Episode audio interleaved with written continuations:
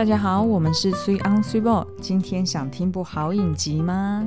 今天我们又要来介绍猎奇影集了。嗯哼，而且往常我们只要介绍这个主题，好像特别受欢迎。对，因为大家都在 Netflix 上面逛来逛去，不知道要看什么影集。因为我想，大部分的人可能都会呃按照排行榜。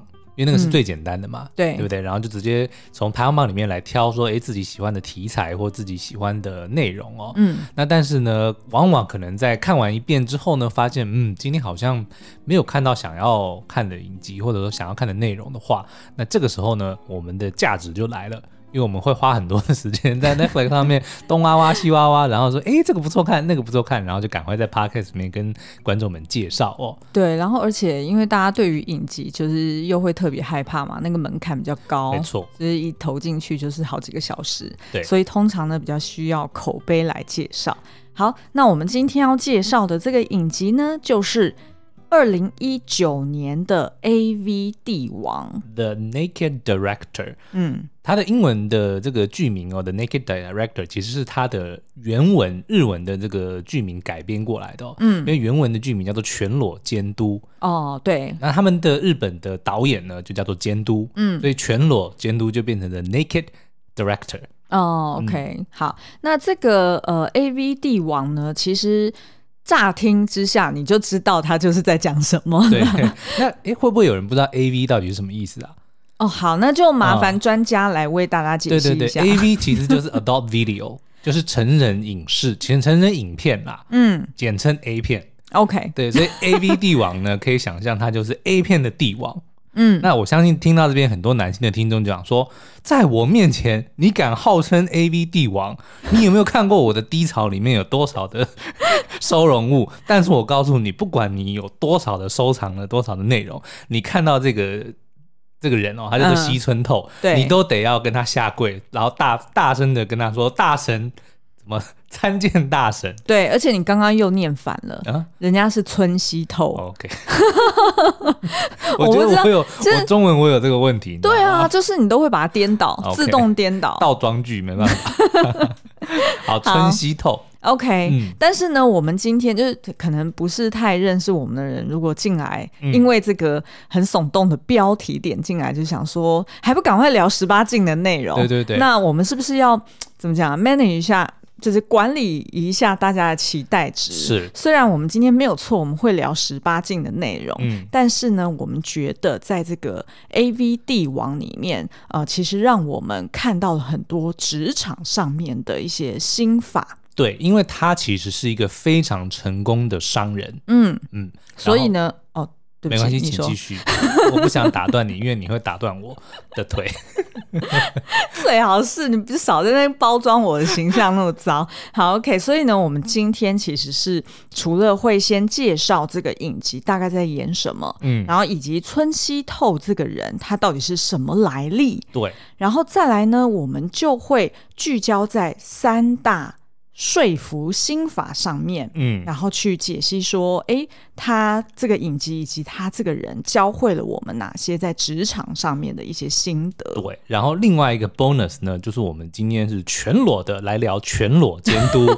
好，刚刚那是一个迟来的愚人节笑话，真的好糟 啊！因为我们觉得呢，看完他的影集，然后以及、嗯、呃，最近他又出了一本书，叫做呃《AV 帝王说服术》，所以他还是一个畅销的作家，的确是畅销作家哦。所以，而且他出了好几本书，嗯、所以呢，我就看完了这个书跟影集之后，然后就觉得说，哎，好像他这个人能够成功，其实有一个很大的。的特色，对，就是在于他很会说服人。OK，那我觉得说服这件事情，应该是在职场上，就不管你是呃担任业务的职位，还是你是呃就是管理阶层，还是说你是行销，还是其他的、嗯、呃各式各样的部门的角色，其实你都需要说服别人。对，对，因为如果你今天是 Tom Cruise，那你只需要顶着你这张帅脸。然后摆出你那灿烂的笑容，人家就会说 You had me at hello，就是当你跟我说 hello 的时候，我就已经臣服于你了。但是我相信大部分的人都不是 Tom Cruise，所以我们就需要用用不断的这个舌灿莲花或者是一些说话术来试图呢，让对方按照你的意思去做。而且，即便是夫妻之间，其实也一天到晚在互相说服啊。没错，对啊，所以其实我们觉得，呃，这个说服术是非常重要的。嗯，所以呢，我们今天就整理了这个三大说服心法，要来跟大家分享。不过不用担心，如果你是因为十八禁而点进来的朋友们，你还是可以听到许多限制级的内容哦。好，我们就先开始介绍这个 AV 帝王的影集好了。嗯，因为有消息指出呢，其实第二季已经在拍摄中了。嗯，所以如果没有意外的话，搞不好二零二一年我们就可以看到第二季了。哦，好希望可以看到。嗯，是。好，那 AV 帝王的影集呢，是改编自传记小说《全裸监督村西透传》。那剧中的男主角呢，这个村西透当然就真有其人啦、啊。然后呢，在故事发生的八零年代，他原本只是一个英文百科全书的业务哦。那因为公司倒闭呢，再加上妻子出轨的双重打击，意外的就让他进入了色情的产业。而且你还记得他，嗯、呃，应该是第一集就可以看到他妻子出轨的那一场戏。对，哇，这一部真的非常的呃猎奇之外呢，其实它很好看。对，它的猎奇其实指的是它的题材猎奇，嗯，可是它本身是一部非常出色的戏剧，嗯，就是该有的都有，从剧本到台词到演员到它的剪接，就是一气呵成。就看的时候呢，是觉得哇，大快人心，就是拍案叫绝。看完之后意犹未尽，尤其是它就是很明显的说，哎，第一季播完，后续一定还有，对，所以你就会迫不及待的想说。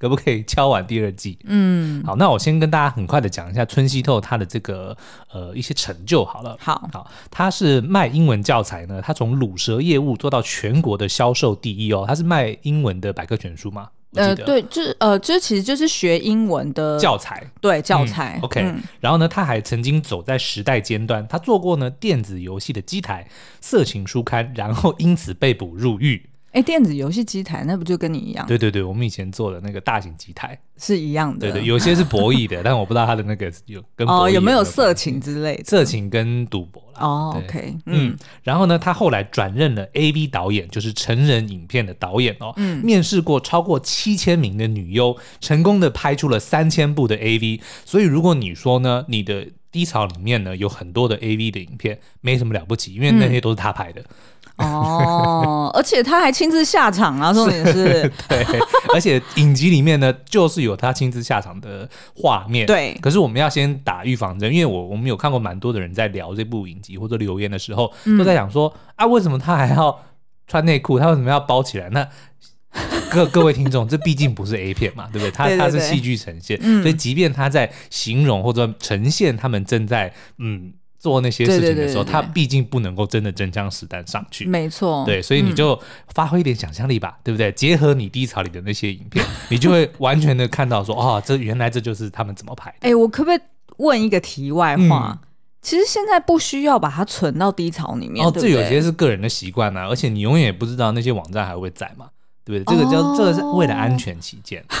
对，好，这真的是男生的 inside，对啊，而且你永远不知道什么时候突然没网络啊，你要怎么办？对不对？是有这么 desperate 哦？没网络的时候，应该就世界末日了吧？你不懂的啦。好，好，然后呢，他还因为投资失利呢，负债了五十亿日币哦，五十亿日币就将近十，超过十亿台币了哦。嗯嗯。然后呢，他还被债主逼跳水坝卖肾脏，真的是非常传奇的一个人物。对，对，然后他在美国夏威夷拍 AV 呢，拍到被 FBI 判刑三百七十年。哇，我觉得苏央越越讲越兴奋，对对对，然后以重点是他全身而退，OK，以至于呢，他刚刚越讲那个回音越大，因为他就是讲到很开心，然后就一直头转到旁边。他 真的是我们的英雄，对。然后呢，Netflix 后来就把他的这个传记呢拍成了自传影集《AV 帝王》，然后还引爆影界的话题。哦，这个就是很快速的介绍一下村西透这位传奇人物哦。嗯，好，那我们接下来呢就要讲。他的这个这个这个影集的一些特色好了，嗯、然后我们再来进入到那个三大心法。因为如果今天呢，就是讲完影集的部分，然后居然也已经四十分钟了，我们就可以快速收工了。我们 听众一定想说，你们每次都这样子，就跟我们讲说要聊这个这个这个这个，结果才讲到一半，你们就说哎，时间到了，我们不如下一集再聊。你们每次都这样。那个 podcast 的听众，请不用觉得不平衡，因为我们在 YouTube 也做一模一样的事情，而且我们每次都是在 YouTube 里面提醒订阅，有吗？嗯、就是请开启中文字幕，按下小铃铛，然后并且到各大 podcast 平台上找寻那些电影教我的事，就可以看到我们聊更多这部电影的相关资讯哦。对，因为你知道吗？就是我们看了这么多作品哦，真正要遇到一部我们觉得哎，真的这么有趣，然后有这么多内容可以聊的，其实还是没有那么多啦。所以偶尔遇到这种，比如说千年一遇的作品的时候，我们当然要吃干抹净，对不对？所以 YouTube 做几支，Podcast 聊几支。对，不过不过我们的特色就是在 YouTube 跟 Podcast 都做不一样内容。嗯，对，所以你不用担心说啊，你不是在 YouTube 聊过的，我们聊的内容跟这个都完全不一样。对，因为在 Podcast 毕竟是呃夫妻对谈嘛，所以就可以有更多十八禁的内容，嗯、不怕被黄标。讲一讲我的脚就伸过去了。好，OK，好，那我们先讲一下，就是这个影集的几个亮点跟特色好了。嗯、然后，如果大家有空的话呢，呃，就是也可以去找来看，因为它其实总共也才八集，对，所以一下就追完了，然后你会觉得很意犹未尽哦。那这个刚刚苏央有提到，它这个影集的呃里面的执就是执行跟制作都非常高水准。那其中一个，我们觉得让他这整个影集。活色生香的，嗯、本来要讲活灵活现啦，但是就觉得哎、欸，好像套用一个就是十八禁的词，通常都会形容活色生香嘛。那是国色天香吧？哎、欸。不是有活色生香吗？没有吗？我们不知道哎、欸，小编帮我们查一下。我们没有小编，然后最后就是由听众朋友们在底下留言纠正我们这样子。但是纠正的时候，拜托也请给五星留言。好，OK，就是让这个影集呢，就整个就火起来的，就是是日本的实力派演员山田孝之。没有，是国色天香，不是国色生香。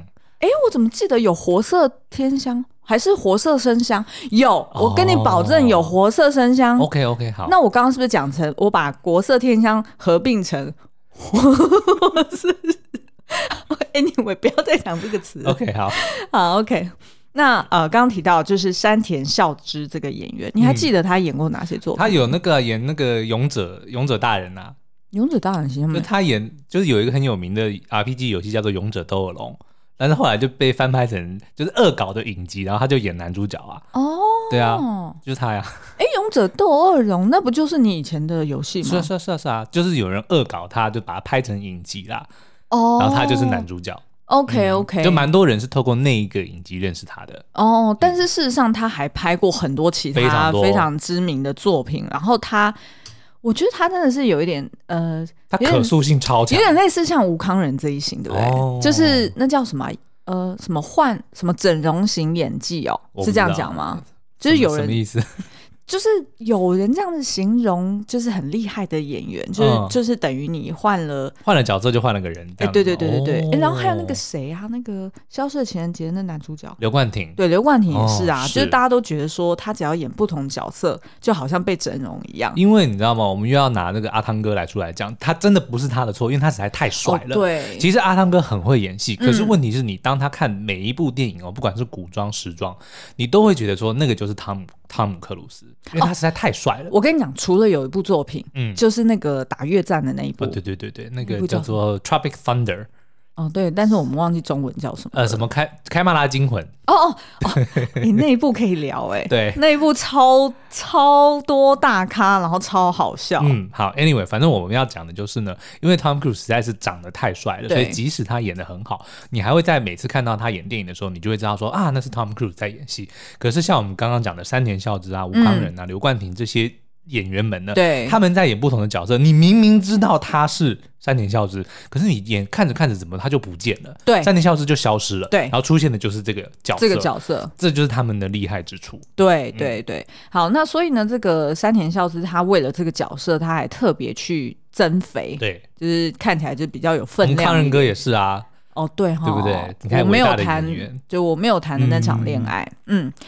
哎，对，那你看，那阿汤哥为什么在演那个《开曼拉惊魂》的时候没有增肥？他是直接装装化妆，用化妆。那个我整个惊艳，到后面发现是他的时候，对啊，看不出来。对，好，OK，所以呢，山田孝之他还要就是为了那个就是还原拍摄的状况呢，他。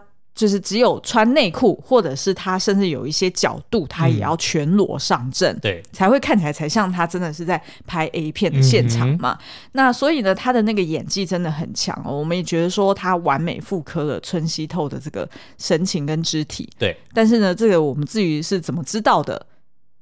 那就是因为 有去看原作。Oh. 好了，OK，Anyway，okay，那这个呃影集的特色呢，我觉得除了是就是乍听之下你觉得是很猎奇，因为它主要都是在讲扣住欲望这个本身，嗯、就是所谓性这件事情，然后去聊说，哎，这个当时在八零年代的日本，他们的 AV 产业是怎么发展出来的？对，然后他怎么从呃，一开始可能大家都是看情色杂志，嗯、然后发展到 DV 呃录影带，然后再发展到 DVD，然后最后呢，就是他们呃，就是呃整个产业链是怎么去进行的。那其实这些东西在 A V D 网里面都看得到。然后再加上呢，我觉得很有趣的是，因为八零年代的日本，它刚好是经济起飞的时候。对，哎，其实台湾也是，但是那时候都是。对对对，那那时候的日本呢，它等于就是吹起了一个很大的泡沫，嗯，所以每一个人都是疯狂的在追求更大的那个金钱的投资，对，所以野心也很大。那于是呢，就是那时候就会发现，哎，呃，不管是股市或者是日币，他们都增值，好，然后呃，那个社会上也都弥漫着很繁荣，然后很奢华，甚至有一点浪费的那种氛围。就是赚了钱，那要怎么花呢？对，对对，那于是呢，那时候就会发现，哎，在影集里面，他就会去描述说，呃，就是几个不同的，因为其实通常啊，就是食色性也、这种产业，它是最多人会去瓜分的，对，因为它的经济效益是很高的嘛，所以在那个影集里面就会描述到说，这个黑道他们要怎么去分一杯羹。我们今天不是才看那个周星驰的济公嘛，嗯，里面就有那个。妓院就会是由黑帮来负责经营的哦，对不对？对对对，其实都是这样子啊，其实也合理，嗯、对，因为他也要去，其实是一个互利的，你知道吗？因为他们一定会有人上来上门捣乱，嗯，对不对？那他们当然用用黑道来保护他们是最合理的，对，所以就形成了一个共生的一个。呃生态，嗯，然后呃，再加上就是当时维持这个社会风气的警察，然后跟这个制作成人影片的片商，等于他们也在这个影集里面会被描述出来说，哎，也是一个形成互利共生的一个三角、嗯、三角关系。哦，所以这个呢，其实光是探讨就是个人欲望，然后跟整个社会的欲望这件事情，如果慢慢的就是走向一个不可控的一个境地的时候，嗯、这个。整个社会氛围会变成什么样子？我觉得这个在影集里面其实描绘的很好。然后再来呢，就是他的风格啦。那他的风格呢，其实让我们一度联想到《华尔街之狼》，嗯哼，就是哎，《华尔街之狼》也是八零年代，对不对？好像是。然后呃，但是我觉得他其实是为什么会让我们联想到这部电影，就是因为他也是很精准、很明快的去呈现了在商场上面的那种尔虞我诈，然后还有人性的贪婪。嗯然后再加上那个啊、呃，就是春熙豆春熙透本人就是的确是非常的具争议性，嗯，然后又他的际遇很奇妙，我来简单介绍一下好了。他其实是一九四八年生，哎，所以他是几岁了？二零二一，数学不好，我们又数学不好了，立马来按一下。啊，二零二一减一九四八。哦，七十三哇，现在七十三岁了。嗯、对，那他在书上面的书封的那个照片都是要这样啊，对，看起来还不错哎、欸。自传的时候都要年轻一点嘛。我们以后不知道会不会出自传，应该是不会，没有人要看的、啊。哦，OK，好，好，好，那他其实呢是呃，就是高中毕业，嗯、然后呃，他其实是生于福岛县的。那他毕业之后，他就去到那个东京。然后在书里面其实有描述到，呃，他在第一份就是毕业之后的第一份工作，他其实是在酒店当少爷哦。对，那时候就是年轻貌美吧，现在就没有了。然后后来呢，因为他就是他后来二十几岁，他就很早婚，嗯，然后也生了孩子，所以他为了要养家，呃，他知道就是他做酒店少爷这件事情，他的那个工作其实是不稳定的，然后薪水。也也就是不不足以去抚养，诶，有可能他点台的人比较少哦，对，所以就不好意思，我自己联想到很多. 脑补很多背景，对。但是呢，anyway，他就决定说好，那他要去呃当业务，嗯，然后于是呢，他那时候就成为了那个英英语百科全书的一个推销员，对。然后呃，他做这个英语百科呢，其实是。嗯、呃，就是抽成的，抽佣金的，嗯、然后是呃，他在书里面有提到说，他大概每周就可以领一次，就是等于是周结薪水了。对，所以对他而言，这样子的薪资比较保障，他可以让他的妻儿过得比较好的生活。嗯、所以这个就是他前面的这个呃年轻时的一个经历。对，那他也提到说，他的确是在做这个，就是当面的这个推销员，是大量累积他，嗯、呃，就是。业务话术，嗯，就是说服技巧的一个呃一个经历。其实我现在呃职场这样子走来哦，其实我觉得每一个人，我都会推荐我我如果有年轻人跟他沟通的话，跟他聊的话，我都会推荐他一辈子至少要做两个工作，都要尝试看看。嗯，第一个其实就是做业务，嗯，任何东西的业务就是你要卖东西。第二个呢，就是去餐馆打工。这我这个我是到现在都认为说，这是我这辈子。最受益最多的两份工作，为什么一定要去餐馆打工啊？餐馆打工，因为是身体的劳累，然后你真的可以见到很多形形色色的人哦，所以也是跟人有关。对，但是因为你是等于是蛮底层的，就比如说收盘子啊、擦擦桌子啊，然后收钱啊，然后跟人家应对。那当然这个是比较早期，比如说如果你在打工的时候，你在高中啊、大学啊要去打工的话，我会建议你第一份你就可以去跟食品相关的打工，或者是便利商店类似这样子的。就是有需要一些劳力的、oh, 的工作，嗯、那在但是在进入社会之后，如果有机会，应该要去当个业务员，因为业务呢，其实 at the end of the day，不管你在卖什么东西，你最后都是在卖你自己。哦，oh, 你只要能够把自己 present 出去，基本上你卖什么东西都是一样的。嗯，就是最最基本的，或者说最呃，你最需要的还是要如何的去呈现你自己。你要你有多了解这个产品，你才能够想办法把这个产品卖给别人。对啊，所以像前阵子我跟我弟在聊，就是他，因为他转职嘛，嗯、然后我就问他说：“哎，那你到到底想要做什么？”他就跟我讲说：“他绝对不要做业务。”然后我我就觉得很 ridiculous，我就说什么意思？不要做业务，嗯、就是因为太多产业里面都得要卖东西。对啊，嗯，就即便是不是有形的东西，可它可能是一种服务。对。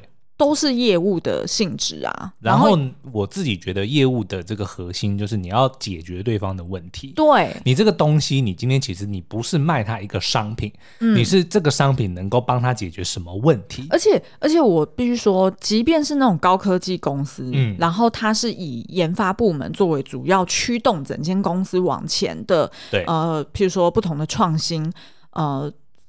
即便是这样子，研发部门他也得要去说服他其他部门的人说，譬如说呃，说服财务部，说服呃，就是高阶经理的人，或者是说服呃，就是技术支援的等等部门，他也要去说服人家说，嗯、呃，为什么下一个新产品、新科技我们要做这件事情？所以业务其实到头来，你就是在训练如何表达自己。对，嗯，所以其实它并不是一个。就是一个标签的一个职业，说哦，就是大家印象中的，他就只是在那边打电，或者是打电话，或者是去敲门，拜托你买什么东西，绝对不是，那只是一种方式而已。对对，所以就是如果我弟有听到这期节目，嗯，麻烦去做个业务，请你想清楚，就是真的没有什么工作会就是跟业务的性质无关，对，很少，非常少。好，那所以我们拉回来，就是呃。那个刚刚有提到说，他年轻的时候，他就是因为业务的工作，然后累积了他非常多他对于人的观察，以及跟人互动的方式。嗯、那后来呢，他随着就是呃，就是可能在日本的那个 arcade，就是那个电玩厂，呃、对电玩厂越来越呃繁盛，然后大家也就是设计出很多很知名的那种游戏机台。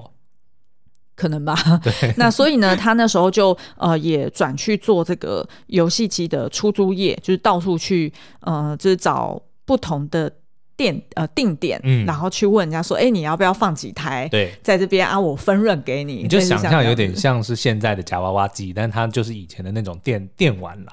对，然后只是说他就是他自己除了要租店面之外，他可能直接去找。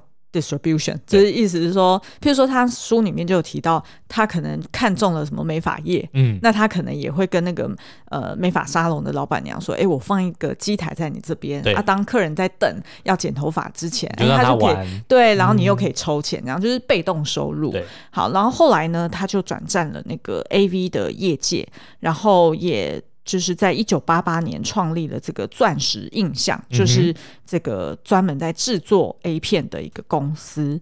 好，那其实呢，嗯呃，他一路以来，他其实著有非常多的呃，就是。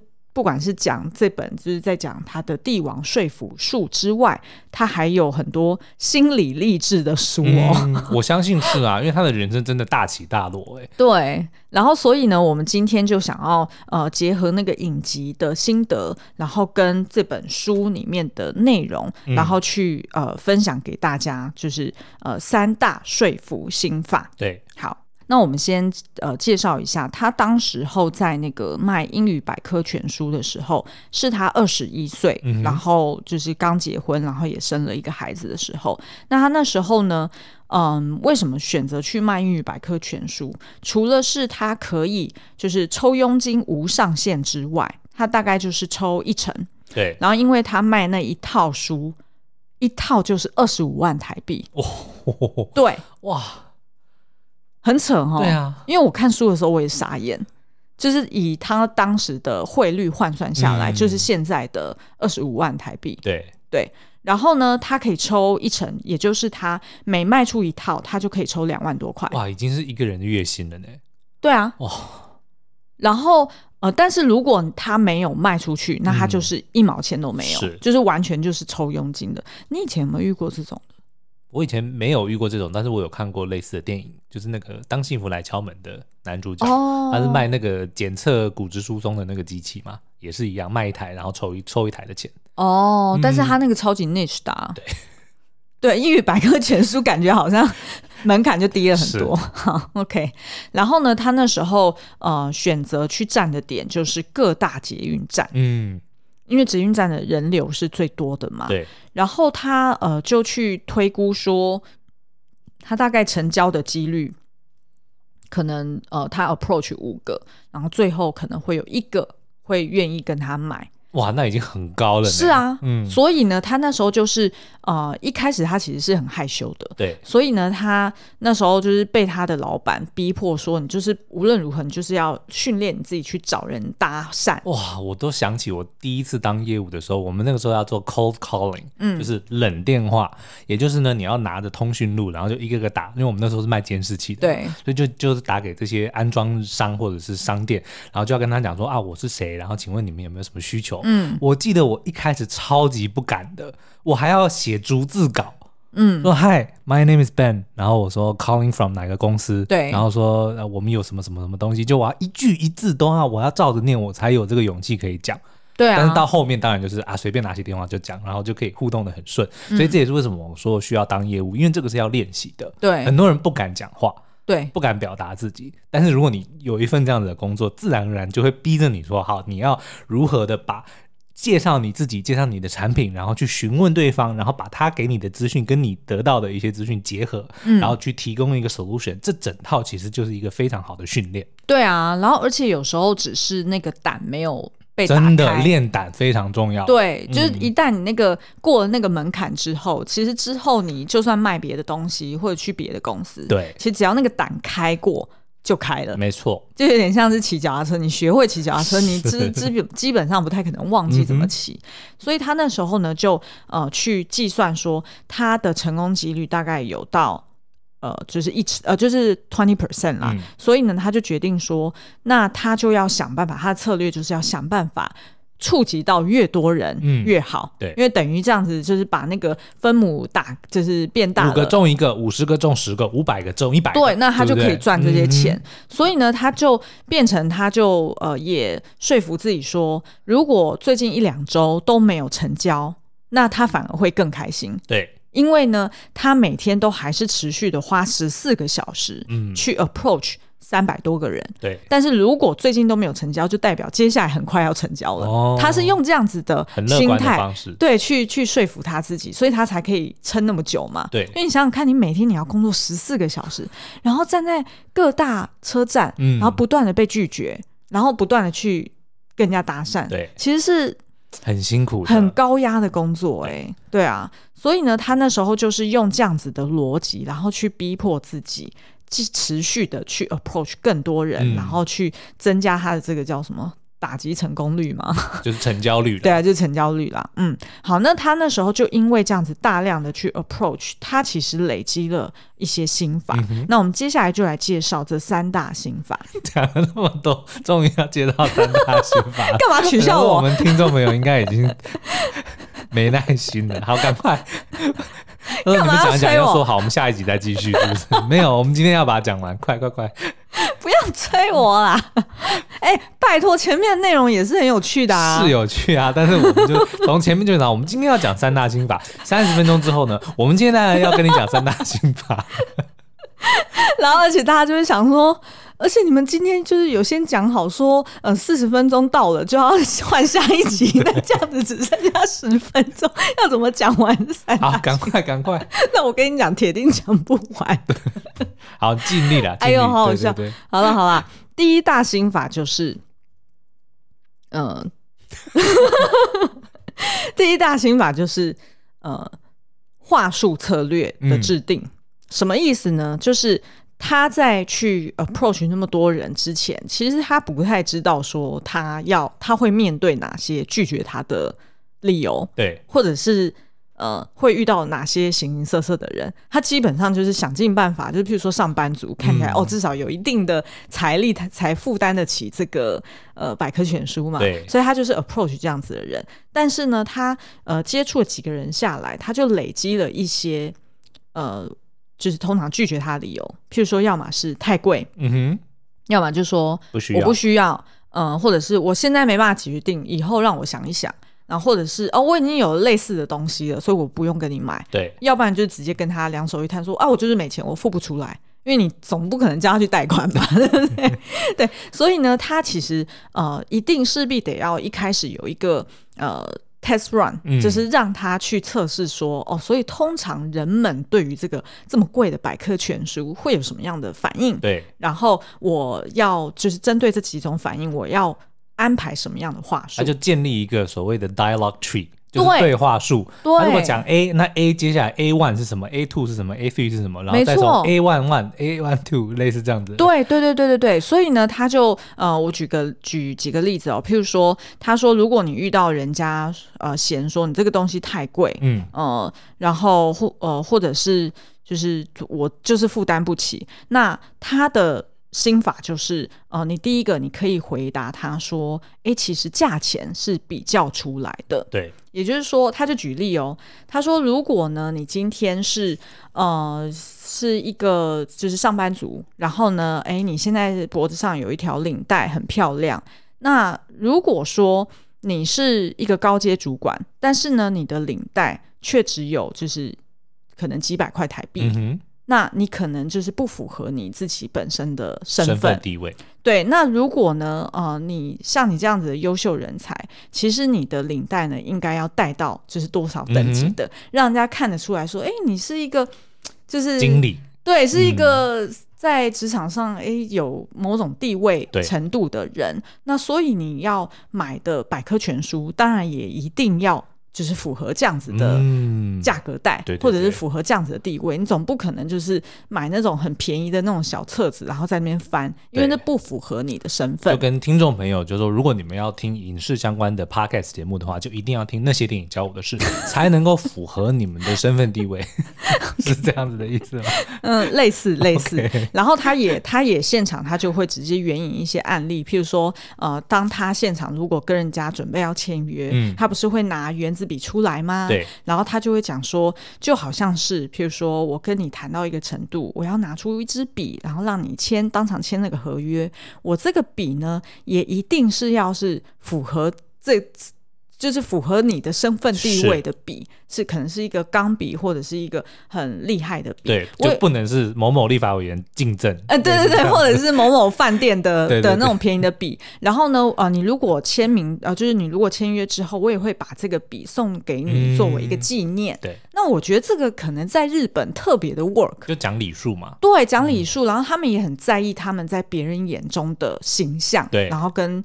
就是那个 level 是不是有到那边？所以他就说，用这样子的方式，你就可以去呃去合理化说，哦，为什么我这个百科全书是这样子贵？嗯、为什么你要花这么多钱去买这一套书？对，不过呢，也因为是当时候的时空背景，因为是八零年代嘛，嗯、所以当然那时候个人电脑就不是那么普遍，你不是说随时都可以，对你也不是可以随时去上网，然后就去查说。呃，这个英文单词怎么念？然后或者是一些应用英文绘画要怎么去学？所以当时候他做这个很精美的百科全书，其实是真的是有它的市场价值的。嗯、然后呢，再就是，譬如说，如果你遇到呃有一些人直接跟你说，啊，我就是不需要啦。譬如说我就是只是在餐厅工作，嗯、或者是我只是在。我的工作用不到英文，对，那我何必要花那么多钱呢？嗯、那他就讲说，那你就要想办法画这个大饼给他。对，譬如说，他就有遇到有一个是，呃，好像是职业选手吧，对然后呢，他正在做，呃，就是很多的训练，然后准备要去参加，就是地区型的那种运动比赛。嗯、所以对他对这个年轻人而言，他最重要就是每天的训练，对，然后跟他的那个身体。的就是运动的技能，嗯、所以他就直接回绝说：“哦，就学英文对我来说根本没有用。”所以。呃，这个村西透他当时是当他当时候是怎么说服这个男的？他就是呢，那个当下就直接说，哦，没有错，的确是，呃，这个英语百科全书可能的确乍听之下好像跟你的职业没有直接相关。诶，那我可以多聊聊你的，就是多了解你这个运动是在哪里进行吗？嗯、然后这个运动到底是在做什么？我知道他要干嘛了，说你就可以出国比赛，对不对？没错。嗯、然后的确，他就跟那个男生就坐下来。在咖啡厅里面聊，然后那个男生，但你知道吗？人聊到自己有兴趣的事情，啊、总是会滔滔不绝的一直分享，然后没有料到，其实村西透是要 找那个漏洞嘛。于是呢，村西透就的确跟他讲说：“诶，那你这样子的确要帮助你的运动在精进的话，其实你是要去学国外。”呃，国外成功的运动员，嗯、他们是怎么去呃，譬如说破解这个比赛，或者是他接下来他怎么再去精进自己，然后吃更多蛋白质还是怎么样？那你是不是应该就是可能就需要要有一点基本的英语绘画能力，嗯、你才跟人。可以跟人家交流呢，于是他就在那个当下就立马签约成功。哦，对，他就类似像这种方式，他就是先听，然后问多一点问题，然后就是表现出来说，诶，我对你的东西很有兴趣。那没有关系，我们今天不用不用说要一定要。卖这个东西给你，对，我们就聊聊天就好了。对，这个其实就是我刚才讲的。其实业务呢，你最终 at the end of the day 你要做的，其实你是要帮助人家解决他的问题。嗯，但是每个人的问题都会不一样。你看，同样的一套百科全书，嗯，对于运动员来说，他的问题可能就是，那如果他要出国或者跟外国人交流，对，对？那如果有些人他可能说，哦，他想要去进外商公司，嗯，对不对？那他或者说他要考试考英文，就是每个人。对于英文的需求是不一样的，对，但是你不能够只是傻傻说，我有有我这一套，你就能够学会英文，不是，对而是他们的情况之下，这个东西到底怎么能够帮到他？对，然后这个一定得是每一个客户都不一样，嗯，你一定要跟他聊的过程中，你才会知道说他的需求在哪里。所以那个临场的反应很重要，这个是经验的累积，你一定要聊够多了，嗯、你才会知道你要怎么样。回应对啊，所以即便前面一直在失败也没有关系，嗯，是帮自己累积。对对对，好，那所以这个就是他的第一大心法，嗯、就是这个累积这个所谓就是做出自己的一个话术的 dialogue tree，嗯，那这样子呢，他才可以就是随机应变，然后还真正可以克制化，呃，就是跟人家交流。对，好，然后第二个呢，就是他有提到说，这个说服法，呃，说服术里面很重要就是提问法。那其中有一个呢，就是叫做重复问出 yes。嗯，他这个是什么意思呢？这很有趣哦，而且他还援引了一个。呃，就是希腊哲学家苏格拉底的一个 strategy，我不知道这是不是真的，但是在他书里面这样写，他说，服了你啊，他告诉他让你觉得是真的啊。好，就是他说呢，苏格拉底曾经提，就是提说，他说不管什么问题，你都要让人家去说 yes，然后当对方回过神来的时候呢，即便一开始对方会说 no。也会不知不觉在最后说出 yes，嗯，也就是说你故意用问题轰炸他，confuse 他，对对对，然后然后还用 double double negative，对，然后最后他就会莫名其妙就哎，我怎么就接受了？你是不是不想不听我讲话 啊？什么？到底要讲是还是不是？好，我举个例子哈，他就说呢，嗯，就是举例来说，他通常在呃搭讪人家之后，他就会先一个简单的自我介绍，说他是谁。嗯、然后接着呢，他就会问客户三大问题。第一个呢，他就说：“哎，您觉得有必要学习英语绘画吗？”哦，怎么可能？就是通常大家直觉都会说：“哦，好像好像是啊，是啊。嗯”然后接着他就会问说：“那如果每天只要花十分钟，然后持续三个月，就可以说出一口流利的英文？”我们是在帮 Coco 龙代言吗？哎，对，听起来好像没有 没有。然后他就讲说：“你不觉得这样子很划算吗？”嗯、然后乍听之下，你的确会觉得说：“哦，每天只要花十分钟，哎，那好像真的很划算，CP 值很高。”哎，然后接着呢，他。第三题，他就问说：“那如果有一套划时代的教材，可以增加你自己的英语实力，你会不会想试试看呢？”我觉得是人家抄他的吧。哦，对，我也这样觉得，因为他很早就在卖啦。对，然后呢，通常人家也都会说想，然后所以最后他就会拜托对方说：“啊，那我手边这个教材就很像拿出我这边有一批很便宜的肉。”啊，我们会不会做太多电影的 reference？但大家应该都看过那么多电影了。好，刚刚是刚刚是食神的，对啊，对吴孟达他问了，对对对，周星驰，OK，然后呢，他通常就会跟人家讲说，我只要五分钟，或者是我只要十分十五分钟就好，我们到旁边的咖啡厅喝一杯咖啡就好，对，对他就是用这样的方式，然后去导引大家跳入他的陷阱当中。对，然后我如果是我的话，我就跟你讲说，我们去喝一杯 coffee，喝完 coffee 你就会学会一个单字 coffee，好烂哦。这真的蛮懒的。好，然后呢，他还有第二个提问法呢，就是预设立场的提供选项。这是什么意思呢？就是呃，他我举一个例子哦，譬如说呃，春熙透他说你是要今天买呢，还是明天买？哦，对对 对，类似这样，对，就是这样子，就是你要直接预设立场，说他就是要买你的东西。对对对对，对。然后可是呢，他这边举一个更。邪恶的例子，嗯、就是他说，因为他不是成立了那个 AV 的制片厂钻石印象嘛，然后他就要去说服很多犹豫不决的女性来拍 AV，、嗯、因为我相信一定就是很多女生她想，她其实是需要那笔钱，对，她并不是以我要当 AV 女优为职业，对，就不就是这种人毕竟是比较少数，那所以呢，他要去说服人家的时候就特别辛苦，他要就是。怎么样让对方觉得好像不是被骚扰，嗯、不是被逼迫，对然后是自愿的？于是呢，他就去呃理解说，哎，其实所有的女性她踌躇不定的原因，通常都是在怕被别人知道，嗯，怕被认出来。对，她希望就是日后她还可以回到一个比较正常的生活嘛。所以呢，那时候他就呃村西透的 strategy 就是他不会直接去。呃，洗脸对方讲说，哦，那你不想做，你就只是不想让别人知道嘛？他不会直接这样点破这件事情，他反而会讲说，他直接说，哎、我们有戴假发的齁，然后还有贴那个痣的、啊，贴假痣的变身方法、啊，你要选哪一种？我们这边有很多种变身的方法哦。对，就等于是直接就是直接解决了。对方心中的那个最大的，先告诉他说，你不会被认出来，因为你可以选 A B C D E F G 这些这些方法。对，嗯，然后所以呢，他就说，呃，用这样子的方式就可以让对方不用害羞的讲出自己内心最最恐惧、最疑问的事情，然后直接解决对方的问题。所以这个是他的另外一个提问法的一个策略。嗯，然后再来呢，还有一个就是，呃，村西透他在。就是成立这个影业之前，他其实也有在卖那个 A 片的 DVD。对。然后他那时候就是呃，请了好像五个女生的业务，然后让他们做电话行销。嗯、然后其中有一个他发现，哎，生意特别好，就是总是会很容易成交。然后他发现，哎，可是这个人通常讲的话特别少。对。然后。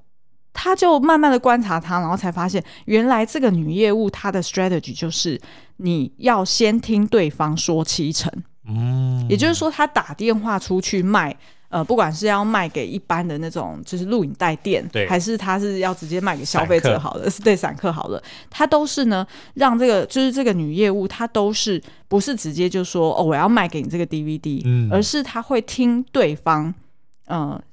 是什么行业的人？对，然后喜欢做什么事？然后这个女业务呢，她会她深谙这个男性的心理哦，她就会直接说：“哇，好棒哦，我也好想知道 这个东西是怎么运作的呢？”嗯、就是就是要触发男人喜欢 mansplaining。对。的这个心态，没错。嗯，我们再讲一次 mansplaining 好了，就是当就是加 man 加上 explain，嗯，这两个字合在一起，因为男人特别喜欢在女性面前装懂装会，然后长篇大论的解释，这个就叫做 mansplaining。对对。然后，所以也就是因为这样，他成功几率就就增加了。嗯。那所以这个就是他的第二大点心法，就是提问法。哎，怎么办？我们还有第三点。讲完，我们可是已经快五十分钟了。不行不行，我们不能对不起听众。对，好，OK，那大家还听得下去吗？好，然后第三大点呢，就是以退为进。嗯，就是我们下一集再继续聊。没有，开玩笑，开玩笑。好啦，这个以退为进的心法呢，其实是我帮他命名的，因为他其实，在书里面他讲的是什么先肯定再否定，然后又有什么重复再重复的大法，但是我觉得就好像有点逻辑不太通，嗯、所以。所以我就自己消化之后呢，我就把它命一个名叫做“以退为进法”。嗯哼，嗯，这个“以退为进法”呢，我举几个例子哦。呃，第一个就是他在呃，就是成立这个 AV 影业之后呢，他为了要去 pamper 这些为他带来大笔金额的 AV 们，好，就是女优们。他都会在呃，就是拍片之后，然后犒赏他们，然后带他们去买衣服，shopping。对，然后通常呢，就是有一间板娘开的小店，嗯，通常会卖最多衣服。对，然后他就开始在观察说，那这板娘是怎么卖的呢？然后他就发现，哎，这个板娘在跟这个女优们互动的时候，并不是一昧的讲说，哇，你穿这件好好看哦，那件也好好看哦，然后想尽办法把不同的衣服全部都卖给他们。而是呢，在这个女优问他说：“哎，我觉得这件衣服这个颜色好像不太适合我哈，就是有点像是在跟板娘抱怨，有点像在抗造他的时候，板娘就会讲说：对，没错，嗯，你不适合这个颜色，然后让这个女优觉得，哎，这板娘是很有良心的，就不是为了要卖她。对，嗯，可是呢，板娘接下来很聪明的，她会这样讲，她说。”啊，对啊，可是呢，我觉得真的是蛮可惜的，我们没有适合你的颜色。嗯，但是这件衣服的样式真的很适合你，我简直在这件衣服上面看到了你的名字。你知道女生最怕这个了，嗯、就是哇，这个东西上面就是写着某某某，就是我的东西了。然后呢，他就会讲说，那我建议你哦，要不然我们就是可以多搭配一条丝巾，嗯、然后这条丝巾呢可以挑你喜欢的颜色，适合你的颜色。所以你看，即便这件衣服不适合你。但是呢，你搭上这条丝巾，是不是就整个画龙点睛，然后颜色也就搭上你的肤色？这个真的很强哎！所以不止卖了一件衣服，还卖了一个丝巾。对，嗯、然后所以呢，他就村西透就偷偷从从这个板娘身上学到了这件事。对，但是我这个觉得是跟我自己的一些经验，就我做业务的时候，就是你不能够以成交当成是呃你你的。第一目的，对，它是你的最终目的，但绝对不能是你的第一目的。嗯、你不能够在跟对方沟通的第一个瞬间，你就想说，我今天就是要卖，我就一定要卖这个东西。对，不是，嗯、因为我刚刚有讲到，业务其实就是要帮对方解决问题。如果对方的问题都还没有出现的时候，你要怎么帮他解决呢？嗯，对不对？所以刚刚老板娘这个真的就是一个很好的案例，她的最终目标目标是要卖她店里的东西给这个女孩子。对，但是她不是。第一目标就是我就是要卖这一件衣服给你。嗯，她是女孩子自己跟她讲说，她这个颜色好像不太适合的时候，对，她就哎见到了机会，没关系，嗯、这一件不适合，但是加上这个东西就会适合了。对，然后所以这样子，久而久之，女女女优们也会觉得，哎，板娘是好像有良心的，然后也觉得板娘好像很懂时尚哦，就是很会帮他们做搭配，所以进而就是非常信任她。嗯，那所以这个是另外一个呃案例，就是以退为进的案例。那再来还有一个呢，就是村西透他自己在经营这个游戏机台的时候，他那时候因为是呃专门就是负责去找。这个要进货的这个店，然后去放这些机台。嗯、那但是，呃，他负责的范围很大嘛，所以他等于说，哎，只要机台需要维修的时候，他没有办法及时的就去到那个店里面把这个机台撤回来。对，所以他是不是就是变成？就是每次去的时候可能就晚了，嗯、人家那个当场要本来要投币完的客人就通常都会离开，不会在那边等嘛。对，所以呢，只要每次春熙透去到那个现场，然后老板就会大声的抱怨，嗯、然后就会气说：“啊，那你这个机台要不要干脆就收回去算了啦？每次维修要等那么久。对”但是他就发展出一个新的策略，他每次呢就在他的车上摆了七八件的白色西装。嗯，哎。然后呢？为什么要白色西装？就是因为他每次去维修的时候，抱那些机台，就会弄得是不是弄得全身脏兮兮的？是不是看起来就是好像整个人很狼狈、嗯、很辛苦？对，那人家怎么骂得下去？哦，对不对？是。然后当他在那很辛苦，然后一直赔不是。啊，即便人家抱怨也是有一点没道理，因为毕竟你修机台就没有那么快嘛。对。但是呢，他就会在现场陪抱，就是陪笑脸。对，陪笑脸。嗯。然后全身又脏兮兮的，然后是不是就是苦肉计？那人家就骂不下去，然后还会请他喝饮料。嗯。对，所以这个是他另外一个案例。然后再来呢，还有其他的案例哦。好，这个我们就可以聊到下一集，因为我们已经仁至义尽了。大家 对大家已经就是你知道，我们现在因为。在后阳台录音哦，就有点热，嗯、所以我们现在已经全身是汗。你就想象我们是穿着白西装的村西透，我们现在已经非常的狼狈了。然后我们已经硬是盯到五十分钟，让大家三个案例都讲完了。但是呢，因为这个剧实在太多东西可以聊了，对，所以呢，我们在下一集会聊更多的 AV 帝王。对，而且呢，嗯、我们接下来想要聊更多他的从成为 AV 帝王之后的。鲁蛇人生，嗯，因为他后来的确是呃违法，然后也做了很多就是不好的投资，然后导致他失败。但是我觉得他在这些失败里面也获得了一些心法。嗯，好哦，嗯、那我们今天的节目就到这边喽，我们下次再见喽，拜拜，拜拜。